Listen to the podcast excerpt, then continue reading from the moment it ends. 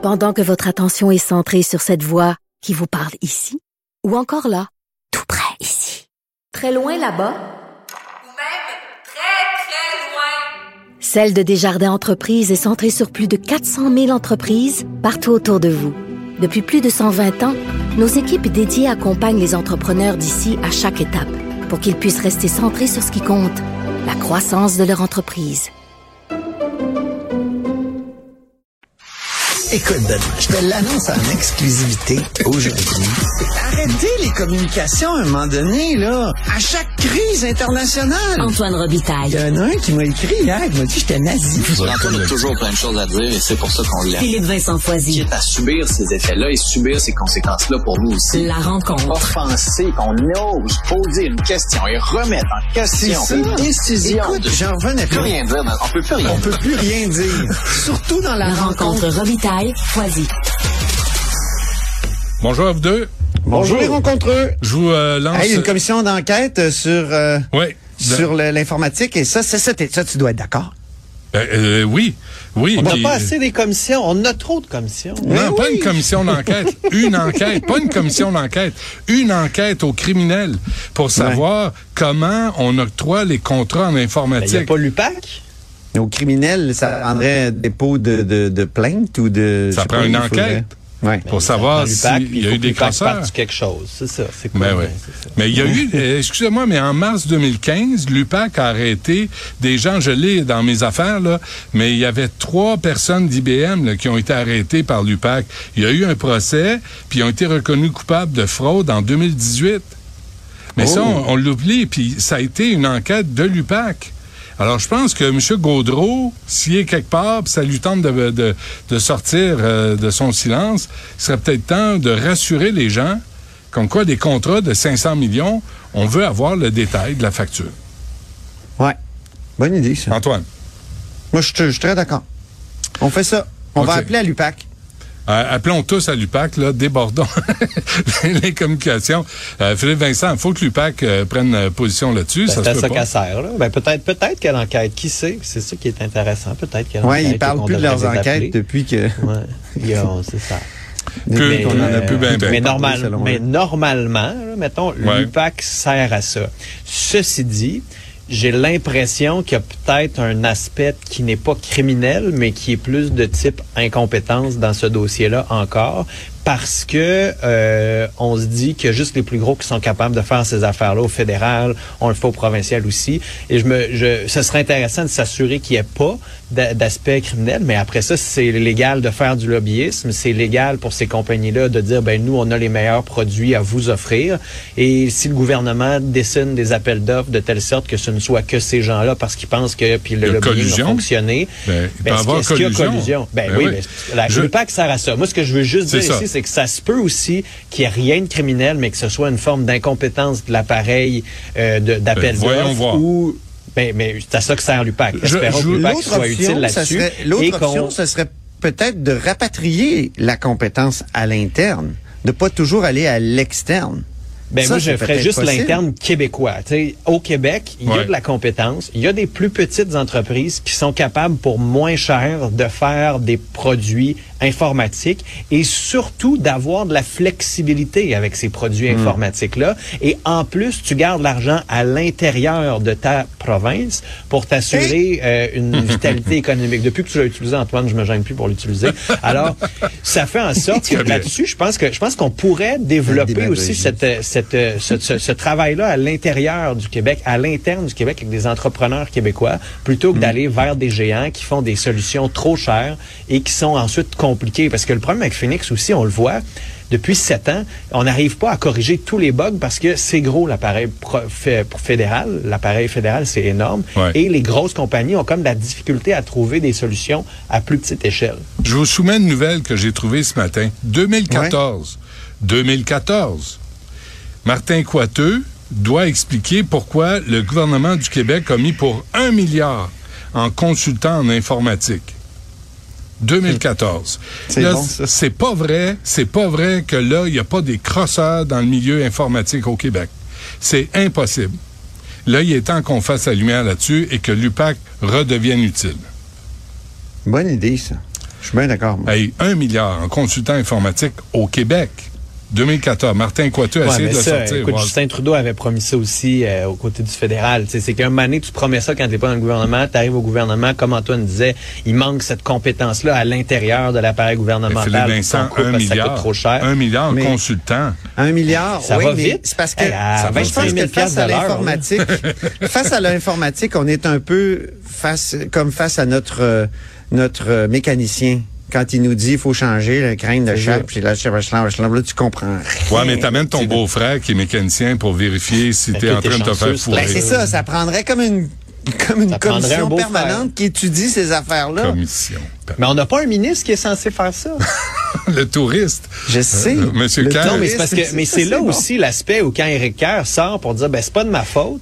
Moi, j'étais pas là. La SAQ, ils ont décidé tout seuls. La, Ben, il y aurait moi, plus mon de gouvernement, à il est déchirer. Kerr s'il était dans l'opposition face à ces Ben, affaires-là. euh, il y aurait Ben. plus un bouton qui aurait tenu sur ses chemises, Ben, là. il Fait serait qu'à un en moment donné, Il se en c'est juste, à c'est juste que, tu sais, fait- faites, faites preuve de proactivité. tu sais, fait- Dites-nous, on les a appelés, on a regardé, on a vérifié, Oui. on a donné notre aide. On bâtit de l'expertise et c'est tant mieux. Puis on salue le fait qu'Éric Kerr bâtisse un ministère qui se tienne, même si on a vu qu'il a perdu quand même beaucoup de Il y a comme personnel une contradiction dans jours. ses propos, Éric Kerr. Hein? Ben oui. Il commence par dire, euh, d'une part, euh, ça me concerne pas, puis après ça, à un moment donné, je vais perdre patience. Mais oui, mais Euh, pourquoi Ben, si ça pas ne concerne pas, euh, C'est prends ça. ton Ben, gaz légal puis fais d'autres choses, va jouer au Ben bridge, oui. ça te Mais quand il pas, était là. dans l'opposition, il était commandité par Daniel Manufacture qui lui fournissait des chemises parce qu'à chaque jour, là, il s'en Oui. déchirait une. Tu sais, puis là, tout à coup, il est au pouvoir. Euh, je ne sais pas, moi, j'étais pas là, ça me regarde pas. Ben, ça, c'est, vraiment, c'est décevant. Puis c'est parce que qu'est-ce qu'il va faire pour la suite? Moi, sincèrement aussi, c'est la question à laquelle il n'y aura pas le choix de répondre bientôt. C'est que là, cette transition-là a été difficile. On ne sait pas encore à quel moment tout va être réglé. Je reçois encore moi, les messages de gens qui m'écrivent pour dire que c'est le cauchemar à la SAQ, puis les voitures, puis ils sont pas dans le système. Parce que ça, c'est le problème d'IBM. Il y a le problème du service d'authentification gouvernementale qui était aussi son bébé, puis il n'en a pas parlé, alors que ça aurait pu faciliter le travail de bien du monde si on avait commencé à faire notre SAG en avance euh, depuis le, le, le, le, le- le printemps dernier. Mais là, on ne l'a pas fait parce que personne nous en a parlé. Mais quand on va faire la transition, moi, quand, quand j'entendais Christian Dubé dire la transformation numérique s'en vient dans la santé, je me disais tant mieux, mais sacramouille. ah, que ça Attends, va ça en faire vient. mal. Dossier Santé Québec, là, ça fait 12 ans que c'est- qu'ils sont là-dessus. Oui, mais je, je sais, mais justement, Hey, on chroniquait pas encore dis- ensemble, Benoît. Ben non, c'est ça. c'est tout c'est dire. Ça, ça veut dire, c'est, euh, c'est autour de, c'est quoi, c'est Jean Lesage, hein? On a commencé. Non, mais, faites juste penser à ça deux secondes. Je lisais un tweet d'Amélie Boisvert hier, euh, qui est médecin, puis qui, tweet quand même euh, à l'occasion pour parler des enjeux en santé. Elle disait, c'est fou. Il y a des patients qui arrivent aux urgences. On ne le sait pas, mais des gens qui ont des conditions X, Y, Z et qui c'est pas écrit dans leur dossier. Fait qu'il y a des gens qui peuvent arriver, sont cardiaques, Wow. on le sait pas. C'est pas dans le dossier. Fait qu'il faut que la personne te le dise. Faut comme fouiller. Il faudrait que la personne, faudrait que chacun se promène avec une disquette puis notre dossier médical dans les poches. Ça, ça, ça a sincèrement pas de bon sens. Alors, en Voulez-vous- 2023. Voulez-vous rire? OK. Euh, Euh, Voulez-vous rire? ou- 28 août 2018. Efficacité de l'État. Un gouvernement de la CAQ réduira la bureaucratie et le gaspillage au sein de l'État. Ça, moi, j'ai sorti plein de citations d'Éric Kerr, là, euh, qui dit en 2015, en 2016, là, que lui, il va faire mieux, que c'est scandaleux, que c'est inacceptable. Puis aujourd'hui, il est ministre, puis il n'a rien à dire. C'est extraordinaire. D'abord, euh, seriez-vous d'accord d'avoir une commission d'enquête sur IBM? Sur IBM? Absolument. sur les contrats informatiques en Ben oui, sur les contrats Ben, informatiques. IBM écoute, en a eu pas mal, là, de gré à gré. Là. Faites, faites une petite recherche rapide. Vous allez voir que euh, IBM a été choyé, autant à Québec qu'à Ottawa. Je me souviens que Lafrenière, lorsqu'il était patron de l'UPAC, avait Mhm. dit qu'un jour, il va falloir qu'on s'attaque à l'informatique. Absolument. Mais euh, bon, Bon. Euh, Voulez-vous c'est parler d'autre chose? plus- c'est plus une source très crédible aujourd'hui. oui, la réfection du Salon Bleu. Euh, Il y c'est a eu une bonne nouvelle. Bon, envoyez donc. La présidente de l'Assemblée nationale, Nathalie Roy, a rejeté l'idée de son prédécesseur, François Paradis, qui voulait redisposer les sièges du Salon Bleu en hémicycle. Et j'adore la citation de Nathalie Roy. On va se dire les vraies affaires. là. Le Salon Bleu, il est rectangulaire. Un hémicycle, c'est rond. Rentrer un rond dans un rectangle, pas sûr. Excellent. Formidable. On l'aime de même. On l'aime comme Roy, ça, oui, exactement. Faut être clair comme ça. Sauf que, à quelque part dans son, dans, dans, dans sa sortie, l'entrevue qu'elle a accordée à Caroline Plante de la presse canadienne, elle dit, euh, ben, je, suis pas contre le fait d'arrondir les coins. Mais arrondir les coins, ça veut dire qu'on va faire des nouveaux pupitres. Ça veut dire que les pupitres qui datent de quoi, euh, 1886, vont être euh, mis où? Dans... Et, et là, et là, ils m'énervent les parlementaires parce qu'ils veulent la technologie pour voter plus vite. sais. Non. Non. Non. Il n'y en a plus de technologie, là. Il n'y en a plus de contrat en informatique qu'on. Exactement. Là, c'est Ils fini. veulent- ils veulent que dans Donnez le un papier bois, et un il y a- crayon. il y a là. des iPads, Non, non, là, non, non. C'est Fini de payer pour ça, là. Hey, la table centrale à l'Assemblée nationale, on l'a changée il y a quoi, une dizaine d'années? Eh, il paraît qu'elle est déjà désuète. Qu'est-ce qu'ils font qu'à en faire- dessous, là? Qu'est-ce qu'ils grattent en dessous? Qu'est-ce qu'ils collent en des dessous? fils, là. Mais je suis content quand même. Je veux, je veux pas trop euh, cracher Bon. dans la soupe parce que bravo Nathalie Roy. Elle a résisté à l'argument qui est un petit peu ridicule de dire que dans les hémicycles, euh, on contrôle mieux les, les, les émotions des parlementaires. Hein? Ça marche en France. On peut écouter ce qui est Oui. un extrait des débats français. Mes chers collègues, on n'est pas dans un amphi, on n'est pas de l'Assemblée nationale. Est-ce que vous croyez que nous allons passer 15 jours comme cela dans l'hémicycle? Oui? C'est très drôle. Ouais, on C'est a juste à pas voter oui. pour des Mais c'est extrémistes. écrit dans le projet Ouais, de réforme parlementaire de Simon Jolin Barrette. Non, non, mais attends, Antoine, c'est pas la forme euh, du Parlement. C'est Philippe Vincent qui a la C'est la solution. gang à Mélenchon là, qui capote. là. Ah, cette espèce d'imbécile-là, moi, il me renverse. C'est la gang à gauche de fou, puis la Il gang à est droite. de riche comme. Crésus en plus. C'est vrai? Puis il Oui. fait la leçon, puis ah, lui, lui, il me tape ses nerfs. là. C'est- il serait- il se- au Québec, il serait à Québec solidaire, je pense. En passant, euh, un mot, je t'ai vu ça, euh, Philippe Vincent, euh, dans Saint-Henri-Saint-Anne, là, il y a, un- il y a un- un- une circulaire qui, euh, qui se promène là, de, Hey, de une Québec autre solidaire. histoire de dépliant dans une circonscription de Montréal qui fait l'affaire du Parti québécois. Le? PQ s'accroche aux histoires de dépliants. Non, mais- Le bonne, PQ celle-là, aime par les dépliants. Fait que là, ils s'en vont dans un événement, puis Québec solidaire a des dépliants, dont un imprimé juste en anglais. Fait que là, le PQ sort en disant ça n'a aucun bon sens. Puis ce qui est intéressant, c'est que ça leur permet de souligner à quel point ils se sont battus avec les libéraux. Québec solidaire, dans cette élection partielle-là, pour être qui est le plus fédéraliste et qui va le plus défendre la langue anglaise. Alors que ailleurs dans les élections, non, non, on est souverainiste, on est là pour le On a un français. extrait de Pascal Bérubé, hein, d'ailleurs. Oh, écoutons. Oui. j'ai remarqué des choses. J'ai assisté au débat des candidats et je suis tombé sur le dépliant de Québec solidaire, celui-ci uniquement en anglais. Pas un mot sur l'indépendance, pourtant Québec solidaire, c'est un parti indépendantiste. Pas un mot sur le français non plus, à Montréal. Alors j'ai un défi à lancer aux candidats de Québec solidaire. Il reste quelques jours d'ici le vote du 13 mars prochain. Une proposition en français. Dites-le que vous êtes indépendantiste, c'est important. C'est Mais bon. tu sais, ce, qui, est- Alors, ce qui j'ai- doit j'ai être, parlé ce à qui a dû se passer, c'est qu'ils ont dû oui. imprimer un dépliant en anglais, en français, puis Pascal Bérubé a juste pris celui en anglais, puis il aurait dû les brocher, puis ça aurait réglé le problème. Mais non, il n'y a pas d'affaire à publier en anglais. T'es au Ben, Québec, là. bilingue, là. Tu, peux être, tu peux être bilingue à Montréal. là. Tu peux Comment parler ça, à une t'es clientèle bilingue? anglophone. Un Ben, parti c'est- indépendantiste va annoncer en anglais. Ben oui, il devrait ben, être tu bilingue. peux parler au à moins, des là. anglophones. là. Hey. Mais, mets un paragraphe en anglais, ça, mais pas, pas. D'ailleurs, tu sais, tu donnes pas autant d'importance à l'anglais qu'au français, là. Si En tout cas, j'ai parlé à. Québec solidaire, eux autres, ils disent notre, la majorité de notre matériel euh, publicitaire est en français. Puis il faut, si on veut rejoindre tout le monde, ça prend des dépliants en anglais. Ils ont vraiment assumé euh, leur, leur décision.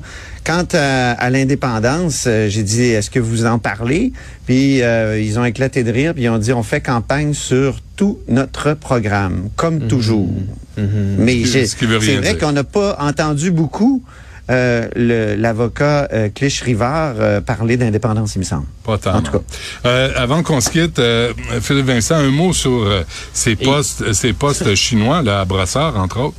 Euh, oui, euh, un à Brossard, un à Montréal, euh, poste de police présumé, là, parce que ce sont comme des organismes qui techniquement sont là pour aider la communauté chinoise, disent-ils, mais la GRC a des soupçons réels au point de faire un appel au public pour dire, s'il vous plaît, aidez-nous, nous avons besoin de savoir ce qui se passe dans Bonne ces, euh, dans ces places-là.